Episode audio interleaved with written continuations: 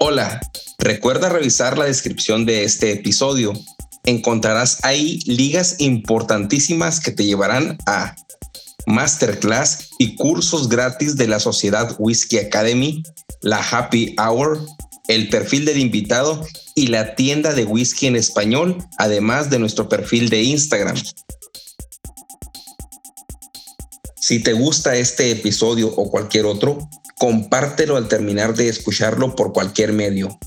Envíalo por WhatsApp a un amigo, Facebook, por donde quieras. Si nos escuchas en Apple Podcast o tu plataforma te permite calificar este podcast o episodio, te pedimos nos des cinco estrellas y nos dejes algún comentario. Recuerda que si compartes, comentas y calificas, nos ayudas a que este podcast sea descubierto por más personas apasionadas al whisky como tú y yo. Entonces, eh, hace algo curioso porque eh, ahorita platicaba y decía Emma, ¿sabes qué? No es que Middleton hacen Jameson, hacen los pots, hacen redes, son, eh, ya no son como son marcas dentro de la destilería, no son propiamente a marcas representando el nombre de su destilería. Y eso es interesante porque, o sea, te dice que a lo mejor en Escocia, ¿verdad? pues esa, esa, esa, no saben ni qué hagan en ese alambique, a lo mejor están haciendo mil cosas, o ese alambique puede ser flexible para hacer mil productos, porque pues a mí se me hace increíble, o no sé cuántos alambiques tampoco tengan en, en, en Jameson o en Middleton, pero eh, eh, este dato está bien padre porque uno piensa, oye, este, el Green Spot y el, y el, y el, y el Red Breast vendrán de lugares diferentes y no te encuentras con que lo hacen en un lugar y saben totalmente buenos y tienen sus notas muy diferentes, ¿no? A mí como dicen, como dicen Emma, super guay. Os hace muchas gracias las palabras que uso. Eh, no es la primera vez, alguien también me decía en el blog otro día que, o que cuando hago los vídeos digo que mola mucho y como que se queda súper descolocado. Em, bueno, de hecho, Jameson no tiene destilería. Em, Jameson tenía destilería en Dublín en los años, creo que en 1700 o así, o 1800. Em, pero realmente todo el whisky, por eso se llaman Irish Distillers, porque los juntan a todos, eh, todo se produce en Middleton, que está en Cork. Desde hace dos o tres años eh, cogieron la destilería que había en Dublín de Jameson, que estaba cerradísima, pero súper cerrada, eh, que está en Bow Street, eh, pues la, reformaron y ahora es un centro de visitantes súper chulo, con un bar que es una pasada. Tienen un pequeño almacén ahí, pero cuando digo pequeño es que ese almacén a lo mejor tiene 40 barricas máximo. O sea, realmente tiene un pequeño almacén en, en Dublín pero realmente todo, todo, todo se destila en Middleton. El terreno que tienen en Middleton es locurón. O sea, es una destilería que es enorme, es gigante. Tienen ahí una microdestilería además. O sea, dentro de la propia destilería han creado la microdestilería, que es donde producen los de Method Madness. Y ahí no solo producen whisky, porque también producen ginebra en Method Madness. Vodka. Vodka también, exactamente. Em, pero es una destilería muy grande, con mucho almacén y pensad que son de estas, estas destilerías no duermen. O sea, cuando vais a visitar destilerías, pasa también mucho en Escocia, eh, están destilando 24 horas. Entonces, em, tampoco necesitas eh, un gran equipo para destilar mucho whisky, os sorprenderíais. De algunas destilerías que a lo mejor, eh, creo que es Glen Roces, que tiene como 12 trabajadores en total eh, en cuanto a destilar y tal. Luego si las barricas y tal es otra cosa, pero en cuanto a destilación, porque lo hacen pues por turnos de 8 horas, entonces van tres personas al, día y, tampoco necesitas tanta gente para, para gestionarle, más que se automatizan muchísimas cosas. Y, y bueno, porque no somos conscientes, pero en muchos whiskies que bebéis y no conocéis las destilerías. Y eso pasa mucho, por ejemplo, con los blends. Em, si vas a Chivas, el emblema de Chivas es Strazaila, pero nadie, si no estás muy metido, no conoces Strazaila. Te quedas con Chivas y en Chivas hay varios whiskies.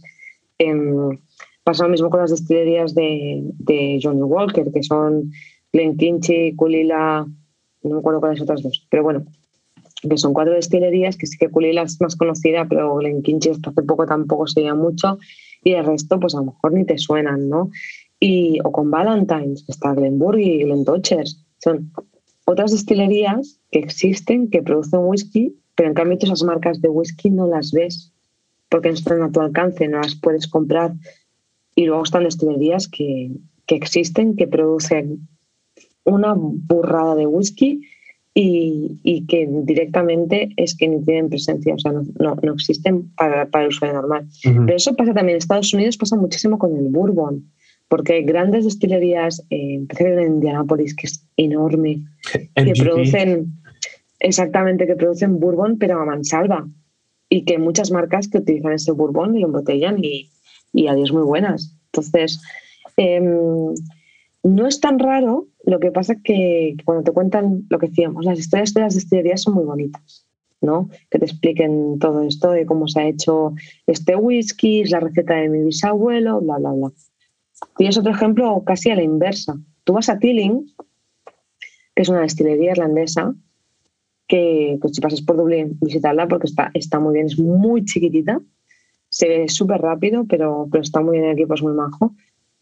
Tilling hasta hace nada no tenía whisky propio, que es una cosa que a mí me fascina porque todo el mundo me decía, Buah, es que este Tilling está espectacular, Tilling de 27 años. Ya, bueno, es que este whisky no es de Tilling. Entonces, el whisky de Tilling, ahora puedes empezar a decir, vale, es lo que ellos han hecho, es lo que ellos han destilado. Pero llevan viviendo de las rentas que tenían mm, todo este tiempo tiene un sentido, la destilería es nueva, hay que como cubrir los gastos y entonces eh, es necesario vender el whisky, pero el whisky que estaba vendiendo Tilling eran mezclas de Cooley y de Bushmills, de barricas que tenían ahí. Eh, lo mismo pasó con, con Diageo y con Rowan Co. Rowan Co es una marca de whisky irlandés que ha montado la destilería ahora eh, en un edificio que era antes de Guinness, y el whisky que estaban vendiendo eh, al principio eh, era Bushmills. No te lo decían ellos, no te dicen obviamente estamos vendiendo whisky de Bushmills, pero justo pasó que Diageo vendió Bushmills, vaya, y a cabo de tres años lanzó una nueva marca de whisky, irlandesa también, con botellas sin tener destilería, eh, pues sabemos que de dónde sale esto que tenían, ¿no? Pues de la destilería que tenían tres años antes y que acaban de vender. Entonces, si veis, son, son cambios de marca, eh, son marcas que no tienen destilería detrás y, están ahí en, el presente. Lo que pasa que luego nos ven en estas historias tan chulas de, oye, pues mira, es que eso, es que estamos haciendo una destilería super wine, no sé cuántos, y nos olvidamos de que hasta ahora han estado vendiendo whisky que no era suyo. Claro. Sí, pues sabes que volviendo un poco a lo que decías al inicio, yo voy a una tienda aquí, pues una cadena muy grande, es, se llama Total Wine. Y creo que este año hicieron un, un reacomodo en su diseño, en su layout, ¿no? Reacomodaron todo. Y el whisky irlandés, la verdad es que no tengo, tengo dos botellas ahorita, que es un Sexton y, y lo que es el Yellow Spot, ¿no?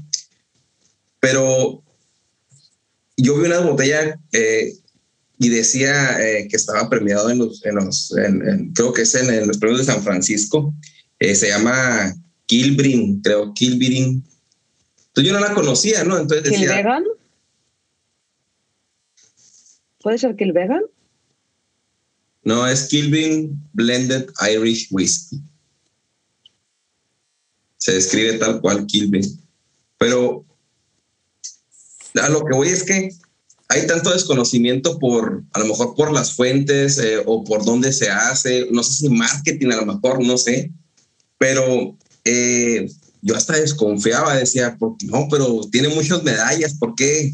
no sé, ¿verdad? Y luego nunca lo había visto, nomás había visto el Jameson. Y como que este año, o sea, el, bueno, el año 2020 a finales, se llenó, o sea, se llenó de whisky irlandés y, y también de whisky americano, ¿no? O sea, muchas marcas nuevas. Entonces yo digo, no, no, no voy a comprarlo, mejor me voy a los clásicos, ¿no? A Jameson o al Sexton que siempre he visto, o compro, por ejemplo, ahora compré la de Yellow Spot que tengo hace tiempo, pero no sé, no, no sé si haya desinformación y tampoco no a lo mejor en los grupos que, que, vemos o en las transmisiones que vemos comúnmente, pues no es, no es mucho contenido que consume uno de whisky irlandés y tiene miedo de ir a comprar algo y que digas tú, hijo, no la iré a regar aquí.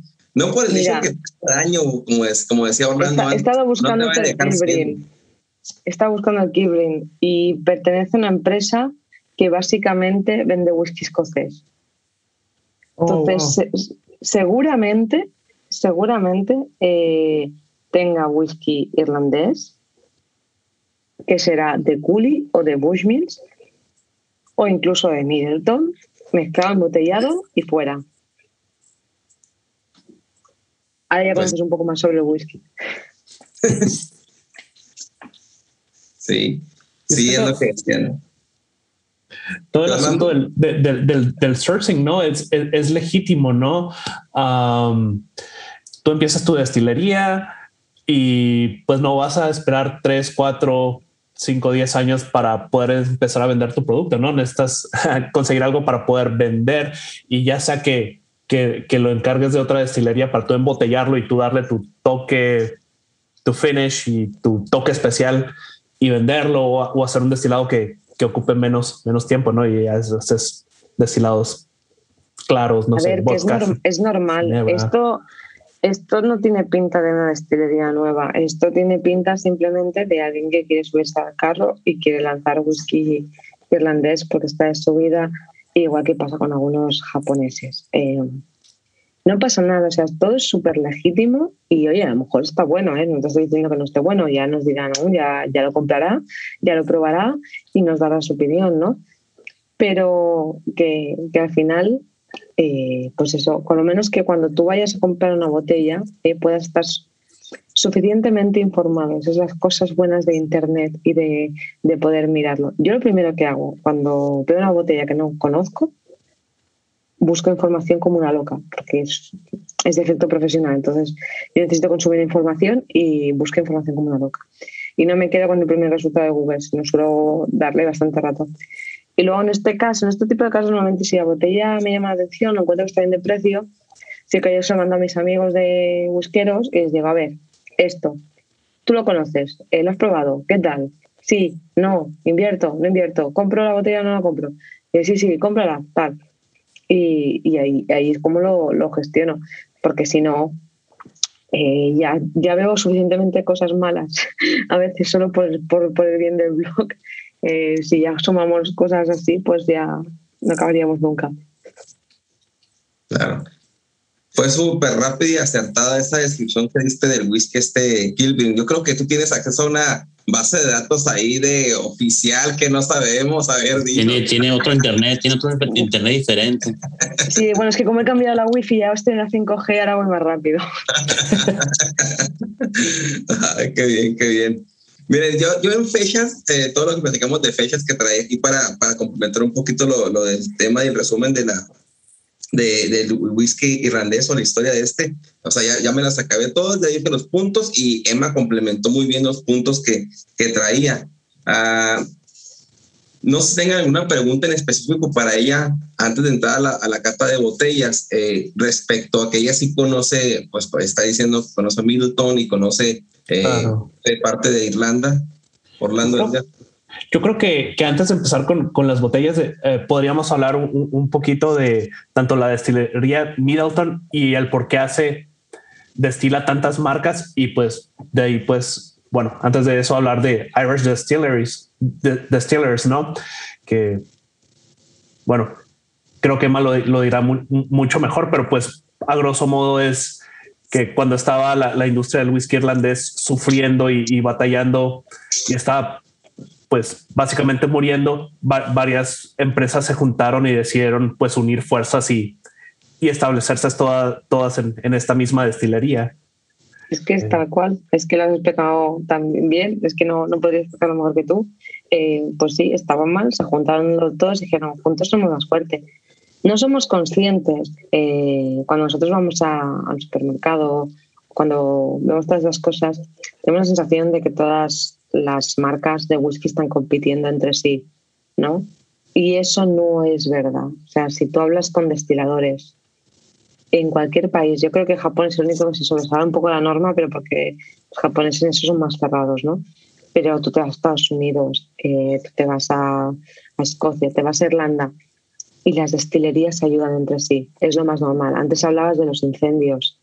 Eh, cuando, cuando una destilería se incendia es muy peligroso porque, claro, es todo alcohol. Entonces eso corre, alcohol y madera, eso corre súper rápido. Entonces, ¿qué suele pasar? Todas las destilerías tienen barricas de whisky almacenadas en otras destilerías. Eso pasa en Escocia, eso pasa en Irlanda, sus trucos. Porque en el caso de una debacle, tienen un poquito de stock suyo salvado. Porque si no, pues eso, son 10 años moviendo la estrella hasta poder lanzar un producto, es mucho tiempo. está súper interesante, nunca me lo hubiera imaginado. y hice mi, mi, mi claro, gesticulación me explotó la mente. tiene súper sentido, de verdad, claro, ¿cómo se te ha ocurrido esto? Es que a mí me pasó lo mismo cuando me decían, dije, ah, claro, pues sí, y es que es tal cual. Eh, entonces, pues cuando tiene un problema, lo mismo, se ayudan. Cuando descubren que algo funciona, se lo cuentan al otro. Y antes pasaba en un mismo país, ahora está pasando internacionalmente.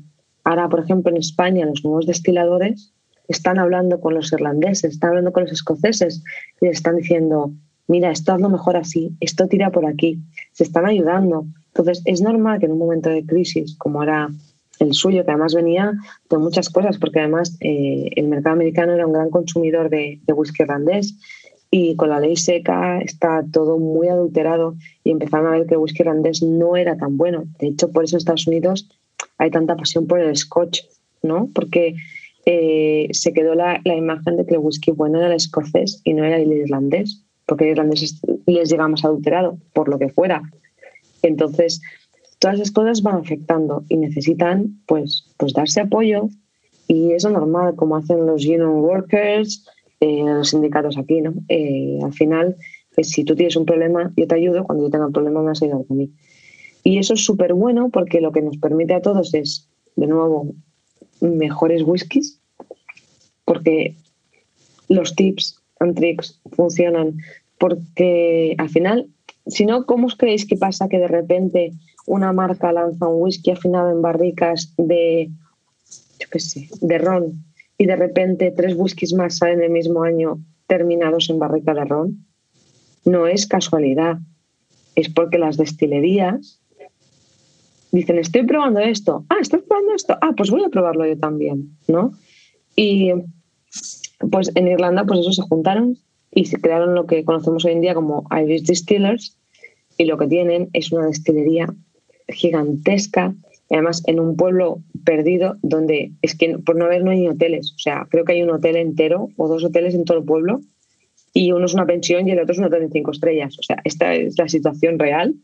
Eh, el hotel tiene caballos, literal, o sea, el, el hotel es tan, tan grande que tiene caballos porque es equivalente al, tamaño de la destilería, que es gigante y tiene un montón de almacenes. Y entonces ahí pueden destilarlo todo con muchas manos de obra y con mucha tranquilidad, porque al final eh, hay whiskies que tienen como más trabajo o una receta específica, ¿no? Por ejemplo, Red Dress es el pot still, ¿no? Entonces, pues a lo mejor hay un día que destilan pot still. ese día eso hacen pot still.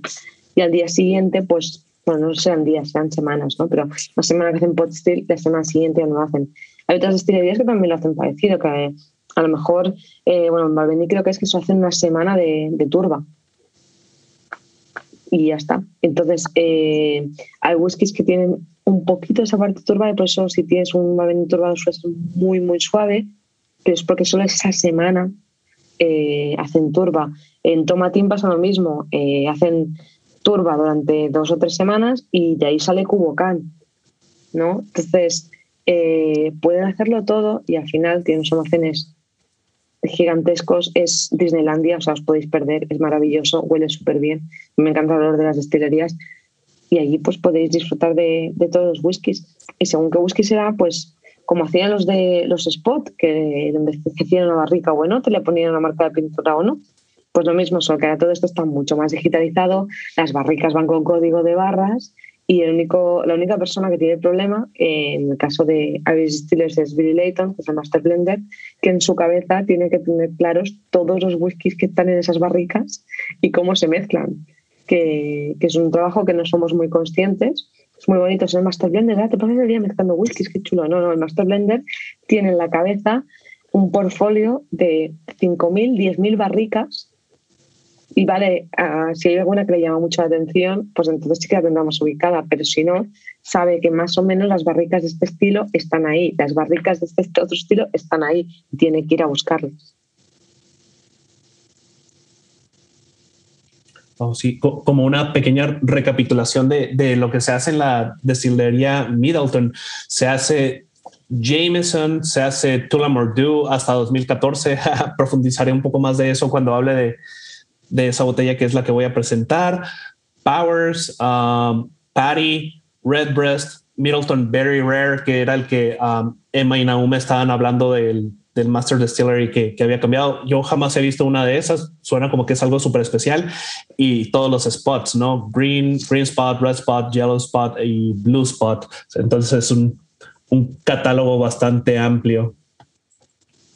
Es muy completo. Y bueno, te ha faltado que Middleton no solo hace Middleton Berry Rare, sino que está también Middleton Berry Crockett y el Der Galac, que, que, son un poquito más baratitos, ¿vale? Porque Berry Rare eh, es un whiskazo, o sea, se habré probado 20 ediciones distintas de, de Berry Rare. Eh, tenéis mucha suerte, es la parte buena de llevar tanto tiempo con el blog que he podido probar estas cosas. Y Berry Rare es que me, extrañaría que no te gustara. Habrá alguno que te guste un poco más y otro que te guste un poco menos, pero vale la pena. En plan, si tienes, pues están en 150 botellas ahora mismo en Berry Red, depende del año. Lo que pasa es que salen súper rápido, ¿no? Eh, pero si tienes la oportunidad y quieres gastarte ese dinero en un whisky, Berry Red siempre es una apuesta segura. El 2021 lanzan ahora en octubre un poco más de lote, porque no lo lanzaron entero, o sea que oh. aún podéis pillarlo. Y luego, pues, por ejemplo, en este caso tienen el Del Galac y el Barbie Crockett, que son más económicos, 60, 70 euros puede ser. Eh, y son también igual especiales y, y, bonitos. ¿no? Todos los whiskies se preparan en el mismo sitio, pero como digo, tienen características distintas y, y son, digamos que son hermanos. Claro. Y no es bonito pensar que estás bebiendo whiskies hermanos. Vaya que lo es. no, este, como te decía, nunca he visto un, un, Middleton Very Rare, pero si llego a ver uno, tomaré tu, tu, tu palabra y, y, lo compro en cuanto lo vea. Eh, ya co como última cosa, antes de que, de que pasemos a, a presentar las botellas que, que traemos, supongo que, vale la pena mencionar de los tipos de, de whisky irlandés que se producen tradicionalmente. Se tiene el single malt Irish whiskey, que es como básicamente como el equivalente al escocés, 100% cebada malteada. El single pot still whiskey, que es el estilo bien irlandés, bien tradicional de ellos, donde, usan una, una, porción de cebada malteada y una porción de cebada, sin maltear por todo este asunto de evitar los, los impuestos. Eh, whisky de grano, eh, debo de comentar que, los dos estilos anteriores se hacen en, copper pot stills, en, alambiques de, cobre, de una manera más, más artesanal, más tradicional. Grain whisky, eh, whisky de, otros tipos de granos hechos en destilados en whisky de, eh, perdón, en, alambiques de, columna de destilación continua para tener más, más producción. Y último, uh, por, por último, blended whisky, que sería una combinación de dos o más de los, de los estilos anteriores. Y ya, ya con eso creo que al menos vamos a hablar de, de un par de esos estilos, ¿no? Pues sí, o sea, yo, yo, leí que había como 80 estilos diferentes, algo así leí cuando estaba pues, haciendo el, eh, pues no el guion, pero estudiando un poco. Dije 80, pero ahorita los que mencionaste tú, pues perfecto, gracias por complementar, Orlando. Uh, no, sí, eh, vamos a iniciar con la, pues, con la presentación por final. Yo que sé que todos están tomando, aunque sea que no nos veamos, pero Edgar, este, que iniciaras tú con, con la botella que traes. Ok, claro que sí. Bueno, pues yo traigo ya, ya se mencionó varias veces, traigo la Green Spot, no sé qué es, de, de, los spots, es la, botella, pues la, base, ¿verdad? La masa, la masa económica, se puede decir. Hablando, ya, ya se mencionó muchas cosas de, de, la historia de esta, de esta botella, ¿verdad? de los spots. Una de las cosas que se me hizo interesante, que ya Emma lo mencionó y cuando, cuando recién empezaron, pues era, era, era una panadería de los, mechos, de los mechos, ¿verdad? Ya después de la panadería, pues vendían té, vendían pan, vendían dulces, y ahí a poco fue evolucionando la, la, la, el negocio que tenían y empezaron a importar vino. Y es donde tenían esas barricas de vino. Y con las barricas de vino, además, más que ya lo, lo, lo mencionó, se iban a, a, la destilería de Jameson, que si era destilería de Jameson en esos tiempos, en los 1800, y se, se llevaban en carreta con caballo, con los, las barricas, iban y lo llenaban con, con New Make en la destilería de Jameson y se la regresaban a esos túneles, a esas catacombas que mencionó Emma, y es donde le, donde le ponían las marcas, los greens para, para saber cuán, cuánto tiempo iban a añejar esa barrica de su, de su propio vino que ellos importaron, los, los usaban para, para poder añejar estos whiskies del New Make de Jameson. Es como, como creció esta, esta marca de, de, de los spots, ¿verdad? Muy interesante. Este, uh, y sí, pues la, la, la botella en, en, sí mismo, um, 40%, como cualquier otro whisky irlandés, uh, triple distilled, una estelería triple. Um, este, ahorita que acabo de mencionar Orlando, del, del, del, tipo de whisky, este es uno de esos donde usa la cebada malteada y luego también cebada que no es malteada, es una combinación de, de las dos cosas. Um, muy interesante porque ya tenía un poco de tiempo que no, no la había probado, ¿verdad? Ya tenía unos cuantos meses que, que y lo que me acordaba de, de, esta botella, como con muchos otros whiskies irlandeses, que pues era muy frutal, ¿verdad? La, la, fruta siempre se me decía que estaba al frente, pero esta vez que la he estado probando aquí, esta hora que hemos estado hablando, lo que se me viene al frente ahora es más la cebada y las especies, es más, un poco más picante de lo que, de lo que recuerdo. Así es que muy, muy interesante, cambia, ¿verdad? Um, yo lo encontré aquí en, Arizona por un precio muy bueno. Lo encontré por 40 dólares, lo que es en Arizona. Entiendo que estas botellas yo las he visto por 60 dólares, ¿verdad? Por lo que es la, la, la base de, de, los spots. Así es que se la recomiendo a cualquier persona que la pueda encontrar a 40 dólares. La, la, vuelvo a comprar tres veces, ¿verdad? Por ese precio. Es, muy, es, es excelente. Um, pero sí, uh, a, a 40% con este calor que hace ahorita aquí en Arizona, perfecto, ¿verdad? Si no, si no quieres agregarle hielo o algo, 40% es, es, es excelente. Uh, pero sí, ahorita lo que me está dando más es el, el, lo, lo, picante, la malta, y sí, un, poco de fruta, pero no tanto como lo recuerdo cuando, cuando recién abrí la botella. Ok.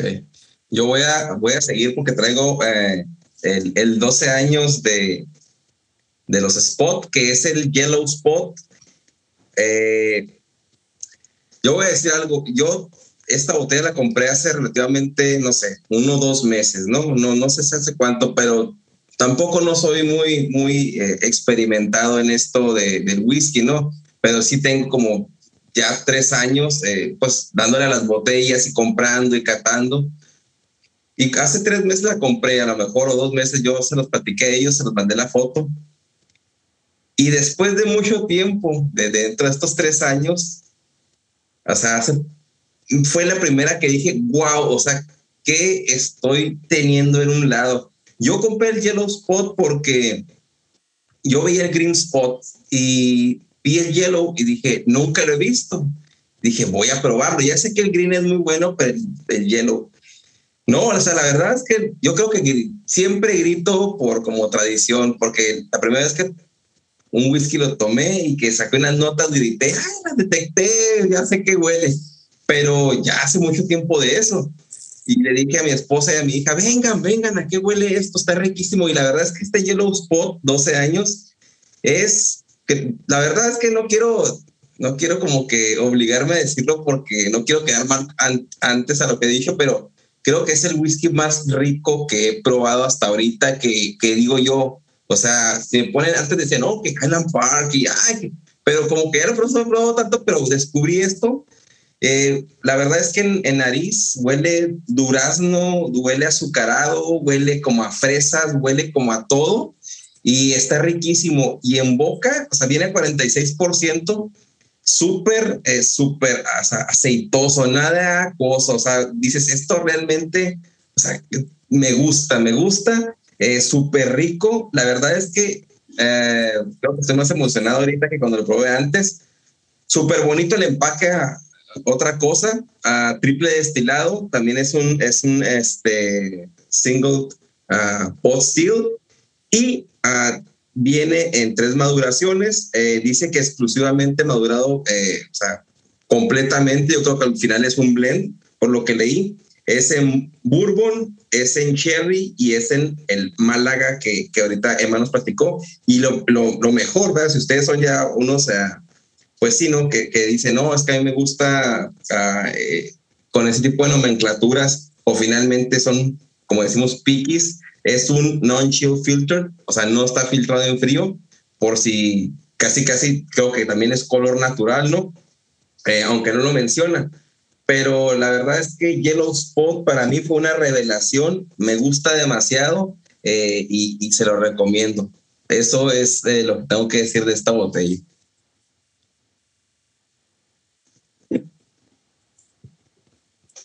No, súper bien.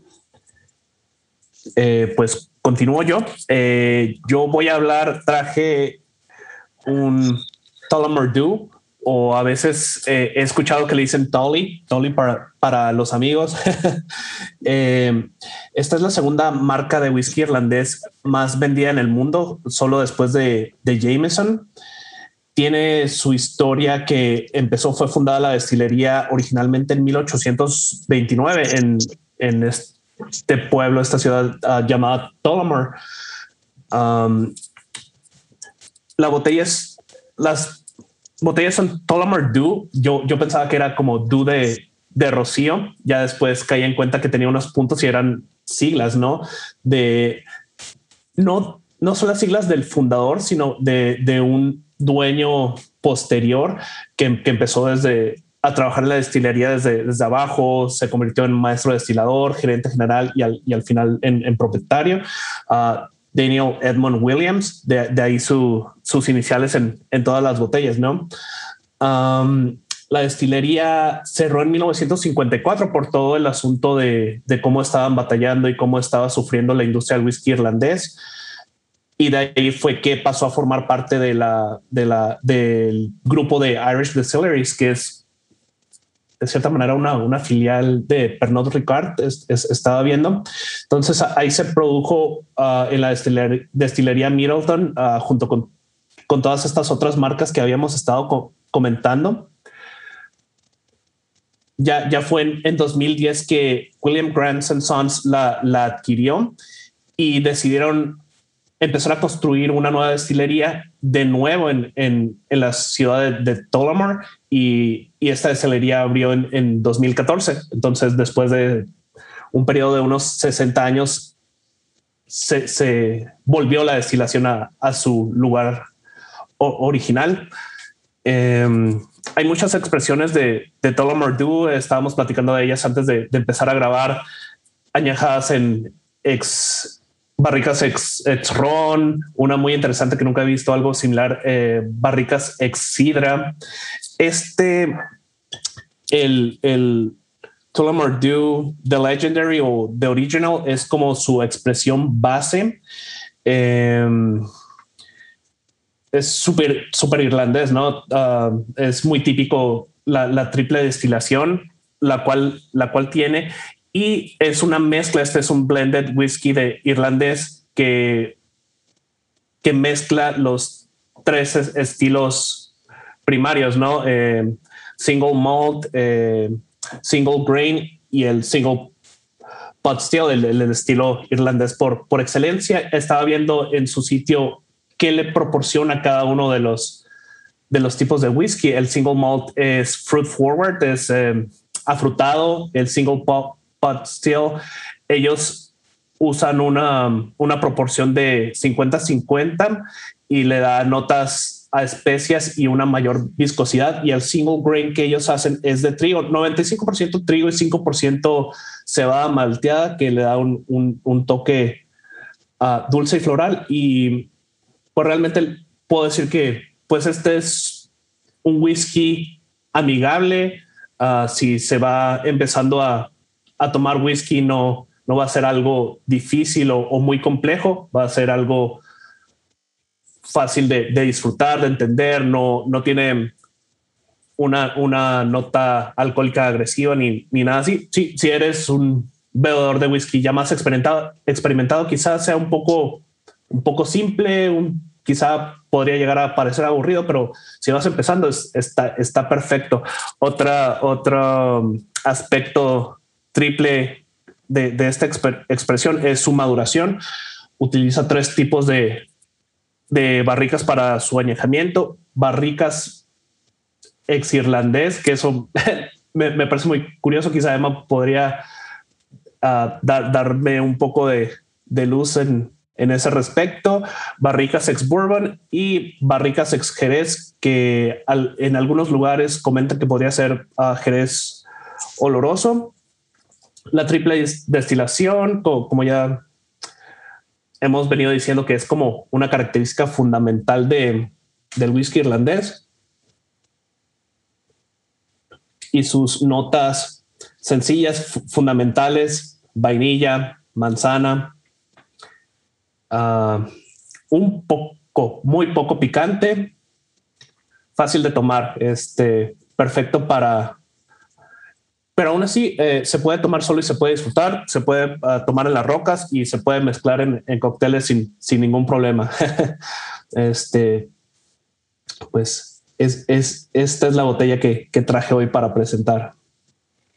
Bueno, lo que dices de las barricas ex-irlandés viene un poco con lo que te decía antes. Eh, normalmente en Escocia las barricas han de ser ex-bourbon, bueno, suelen, utilizar alguna barrica nueva, pero tienen mucho de ex-bourbon y ex-cherry. Como en Irlanda pueden utilizar barricas de todo tipo, tiene mucho sentido que después de envejecer whisky en barrica nueva de lo que sea, whisky irlandés, la reutilices. Al final las barricas se pueden reutilizar hasta cuatro veces. En Estados Unidos no, porque está prohibido dentro de la normativa, pero las barricas se pueden reutilizar cuanto más utiliza esté, menos le va a aportar al whisky, pero la puedes utilizar y aunque esté solo sazonada ya le va a dar notas. Entonces, probablemente pues habrán cogido una barrica que ha contenido un pot still para que tenga pues un poco más esa fuerte, refuerce esa nota más especiada y tal. Pero oye, que es muy interesante, ¿eh? ya buscaré yo a ver si encuentro qué barricas específicas han usado, que nos dejaba intrigada. Bueno, pues ya, que, ya que Ah, perdón, ¿qué? No, claro, falta la mía, ¿no? Ya me toca a mí. Sí, claro, claro. Pero no he traído Red Dress. Todo el mundo va a pensar que soy Red Dress. Eh, no. Um, hoy estoy con, con Dingle. No lo vais a ver muy bien, pero. Eh, que me, me, parece curioso porque es una destilería que se fundó el mismo año que fundó el blog y, esta es la primera vez que tienen una expresión permanente. Por lo que decíamos, ¿no? es muy difícil esperarte 10 años para lanzar tu whisky y obviamente ellos no han cumplido aún los 10 años y han ido lanzando pequeños lotes, ¿no? el Dingle Single Malt 1, Batch 2, Batch 3 y hace nada, hace muy poquito han lanzado el que es su primer Single Malt permanente. Eso quiere decir que es una expresión que no es limitada, por lo tanto que vamos a poder ir dentro de un año y volverla a comprar y en teoría debería ser el mismo whisky, lo cual me parece súper valiente por su parte. También un poco ligado a lo que veníamos diciendo antes, ¿no? que muchas destilerías jóvenes en Irlanda lanzan whiskies de más añada con un whisky que no es suyo. ¿no? Entonces, eh, sí que es verdad que pues, mezclar esos single malts, aunque sean con contenido de otras barricas que no son tuyas, tiene un trabajo y, se ha de valorar también. Eh, es muy valiente cuando tienes apenas 10 años sacar tu whisky que es tuyo de verdad 100% y desde aquí pues mi aplauso para ellos porque de verdad solo por hacerlo ya hice muchísimo de, su actitud y lo que sacan. Y el whisky, además, 46,3% de volumen, no está filtrado en frío, no tiene colorante, o sea, como se tienen que hacer las cosas. ¿no? Aparte que la botella me parece súper bonita porque tiene el muñeco este eh, que es súper gracioso. Pero el whisky en sí, que, que madura en barricas de, bourbon y de jerez, es que esto es súper tradicional, todo destilado, sin mal, es súper normal. Pero es muy curioso porque, primero, el nariz tiene unas notas de lima flipantes y, y un punto mentolado y luego es el paladar y es como súper dulzón, o sea, la sensación de, de vainilla, de, bueno, aquí lo llamamos tema catalana, ¿no? De lo que es la crème francesa. Eh, no sé si, si, en Estados Unidos tenéis algo parecido, sí, como custard, maybe, eh, pues algo parecido. Esas notas dulzonas de la vainilla, del azúcar tostado, pero tiene además, me flipa mucho dos notas que tiene de una de, de After Eight, que son estos estas chocolatinas de, menta, que me parece súper curioso, no hay tantos whiskies que tengan estas notas. Y luego que, hay momentos que me recuerda, ¿sabéis las gominolas estas de, Coca-Cola? Que son como mini botellas de Coca-Cola, pero no las sour, sino las, las, normal, las normales. Pues me recuerda muchísimo a eso y me parece súper fascinante. A ver, no es un whisky súper redondo, porque como decías, no tiene, tiene aristas y, hay que pulir todavía. Hay que pulir y ha de reposar un poco más, porque se nota joven. Y no es malo que un whisky sea joven, pero eso quiere decir que no está bien acabado. Que puedes tomarte un whisky que sea muy joven, que sí que está más redondeado. Pero como son tan valientes eh, por hacerlo así, para mí es, está súper bien que, que hagan estas cosas y que encima es un producto que está bien, no, no, es un whisky que vaya a dejar a la basura. O sea que, bueno, por eso. No, suena súper bien, lo, lo, voy a buscar. Me, me llamó mucho la, atención todas las notas que mencionas. Bueno, a ver, em, claro, pensá que yo, yo he probado muchos whiskies, entonces em, al final eh, Nauma ha hablado de que todavía está intentando encontrar, por ejemplo, a mí Yellow Spot para mí es un whisky que es súper tropical. También tener en cuenta eh, que nuestros paladares son distintos. Entonces, em, sí que podría encontrar similitudes, ¿no? Lo que decía, pues es, para mí es crema catalana, que es un poco el custard con un poco de caramelo, eh, pero seguramente es diferente, porque la nota no es exactamente igual. Porque vosotros habéis comido cosas que no he comido, y, a la inversa, ¿no? Al final, yo siempre lo digo, las catas es un tema muy personal porque tiras de, memoria olfativa y memoria de paladar, que son las memorias más fuertes que tenemos y, que alucina, eso os pasaba muchas veces. Eh, por ejemplo, yo hoy me estaba tomando una copa de Chartres, que es un, licor francés, y, directamente me ha transportado el primer momento que tomé Chartres, ¿no? Eh, y eso solo al olerlo, pero porque eh, tenemos esa memoria olfativa que es súper potente. Entonces, claro, la alimentación que tenéis vosotros y la que tengo yo es distinta porque venimos de tradiciones culturales distintas y vivimos en países distintos. Con lo cual, vosotros encontráis notas que a lo mejor yo no encuentro o notas que son ligeramente distintas. Eh, yo pongo, por ejemplo, a veces eh, el ejemplo del mazapán, ¿no? Eh, que gente a lo mejor me dice, no, mira, almendra, eh, no, tal. Eh, depende mucho de, lo que has comido tú y de cómo, cómo ha evolucionado. Entonces, pues a lo mejor no encuentras estas notas. Yo creo que tanto el After Eight como las Coca-Colas de gominolas son bastante similares, yo creo que en todo el mundo, pero a lo mejor precisamente cuando tú pruebas dices, mira, no, pues para mí no es esta gominola de Coca-Cola, si no es, por ejemplo, que en Inglaterra tienen unas cosas que le llaman cola cubes y me sabe cola cube. Entonces, que es cola, pero un poco diferente, ¿sabes? No sé, cuando lo pruebes me lo cuentas.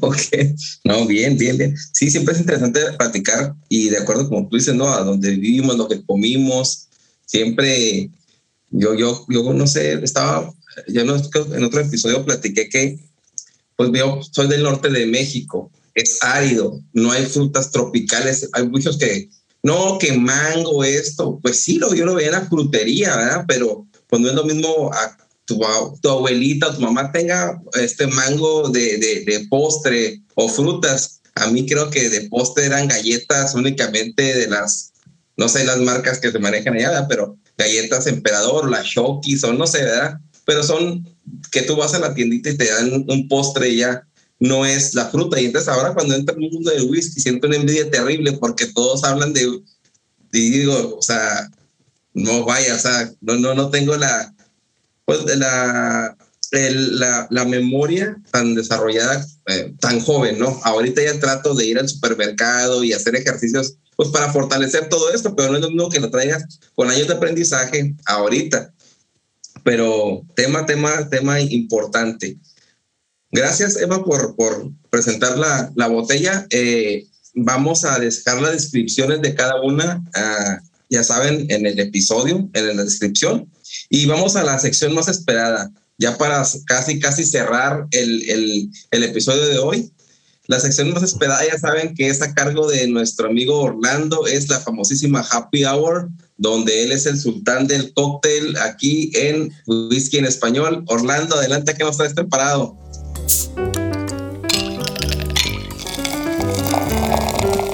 Bienvenidos a la Happy Hour. No, no, gra gracias, Naum. Eh, perdón. Eh, el, el, cóctel que, que, del que vamos a hablar hoy para enfatizar el, el tema del, del, whisky irlandés se llama The Dubliner, como el, el libro de James Joyce. Es una variación de, Manhattan. Es hasta cierto punto sencillo. Eh, los ingredientes son whisky irlandés, es licor de naranja Gran Marnier, es vermú rojo, vermú dulce y uh, bitters de, de, naranja. Y para decoración se especifica que una cereza marrachino verde que jamás he encontrado, así que una cereza marrachino roja está perfectamente bien. Uh, el procedimiento es poner dos onzas o 60 mililitros de nuestro whisky irlandés, media onza o 15 mililitros de, de, de Gran Marnier, media onza del, del vermouth rojo y tres daches o tres golpecitos a la botella de, de bitters, de bitters de, de, naranja, todo esto en un, en un vaso mezclador. Se va a llenar con, con, mucho hielo y se va a agitar para mezclar todos los ingredientes y, y enfriarlos. Y una vez que esté bien, bien frío, uh, vamos a, a, colarlo, ya sea con, con un con un strainer, con un julep strainer o, o con un hawthorn y lo vamos a, a servir en, en, una copa. Una copa martinera estaría perfectamente bien. Eh, servirlo up, como dicen aquí, o, o derecho. Pero si, si, hace mucho calor y se quiere uh, servir con, con hielo, no, no veo ningún, ningún problema con ello y uh, se decoraría con, con la cereza encima, ¿no? Este es el, el cóctel para, que había preparado para, para el episodio. Me, me, pareció muy interesante, me pareció que, que es sencillo, eh, es rico, pero hoy estaba viendo que, que Naum decía, oh, de, de, deberías de presentar un, un café irlandés, ¿no? Que sería el, el, cóctel más clásico. Yo me quedé, mmm, podría ser. Y aparte, pues los, los, ingredientes están como más a la mano, ¿no?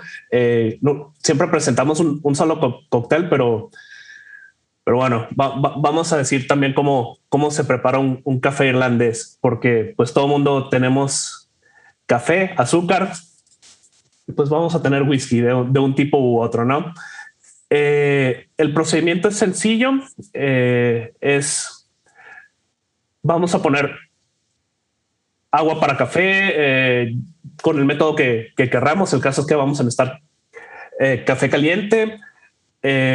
Vamos a poner agua hirviendo en, en, la taza donde vamos a servir y lo vamos a dejar Después, ya que, que, se haya calentado la taza, vamos a tirar esa agua y vamos a poner el café caliente, vamos a poner eh, el azúcar, una cucharada o al gusto, depende de qué tan uh, dulce lo, lo querramos. Eh, son tres onzas de café, una onza y media de, de whisky irlandés, y, el azúcar al gusto. Todo esto lo vamos a, mezclar. Hoy se, me pasaba uno de los ingredientes más, más importantes, nada más el, segundo más importante después del whisky, eh, crema batida, que ah, la vamos a, poner poco a poco encima de la, de, la taza para cubrirlo.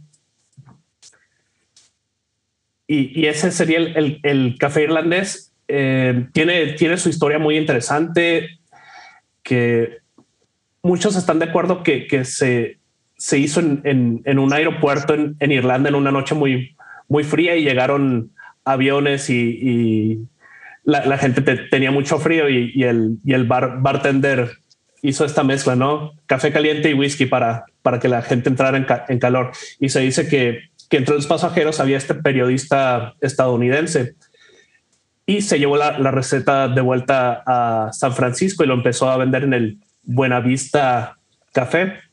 Me, tocó ver, ver un, un, video de cómo, los, los hacen, ¿no? En serie, como 5 o 10 cafés irlandeses uh, al mismo tiempo. Van, van mezclando todos súper rápido, así más, más, o menos como, como hacen mojitos de rápido en la, en la bodeguita de, de en medio en, en Cuba. Pero bueno, esa es la historia y esos son los dos cócteles para el, para el episodio del, de whisky irlandés. Muchísimas gracias, Orlando, eh, por cumplirme mi capricho de que presentaras el, el cóctel. Ah, ya estamos cerrando. Eh, los que se quedaron hasta este momento nos están escuchando, muchísimas gracias. Eh, yo apuesto a que el 100% que empezó este episodio lo acabó. quiero dar pues gracias a, a, todos ustedes y pues en este episodio la super invitada Emma por, por por estar aquí, ¿no? Ah, espero que se haya llevado un, un, par de horas, casi, casi, ya casi un par de horas. Eh, y ahorita que, que, se duerma con una sonrisa de oreja a oreja porque participó con nosotros. Eh, muchísimas gracias, Emma, y por hacer el sacrificio de estar aquí. Ah, el horario ya sé que es tarde, pero pues nosotros estamos completamente agradecidos y uh, pues solamente quedar un espacio para que te despides de nosotros. Esperemos pronto volverte a tener y, pues dónde te pueden seguir, proyectos que traigas en manos. Pues es un espacio abierto lo que gustes aquí, Emma. Bueno, pues muchas gracias a vosotros por invitarme, me he pasado muy bien y, está guay que, que, se hagan nuevos podcasts como este y nuevas acciones de, de, gente haciendo whisky en español. O sea, cuando yo empecé no había casi nadie, por no decir nadie, y es bonito ver cómo la comunidad crece y tenéis los referentes. a mí me gusta mucho escuchar la radio, escuchar los podcasts, pero no me da la vida para hacer todo, todo. Con lo cual, eh, si me metes estas cosas, yo me apunto rápido y lo disfruto igual. Y, está bien que la gente también tenga un podcast de referencia. Pues igual que yo tengo a Mark eh, de Whiskeycast en inglés, pues que tengáis este en castellano, que está bastante guay.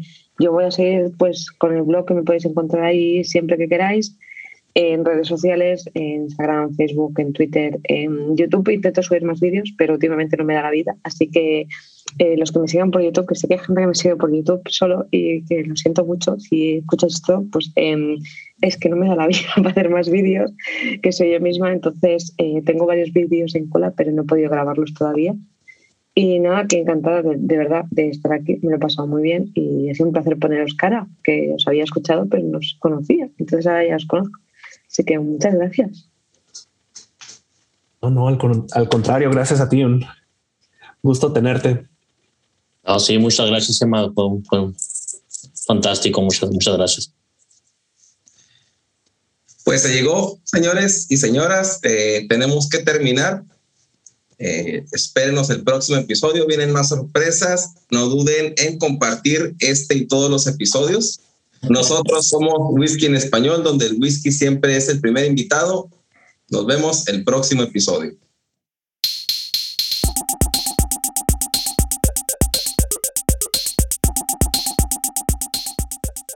Hola de nuevo. Si deseas que tu negocio, producto o servicio aparezca en este espacio, manda un mensaje a la cuenta de Instagram de Whisky en Español, arroba whisky en español, o a nuestro correo electrónico whisky en español 0 arroba gmail.com. Nos podrás identificar por el mismo logo que tenemos en este podcast. Esperamos tu mensaje y nos vemos el próximo episodio.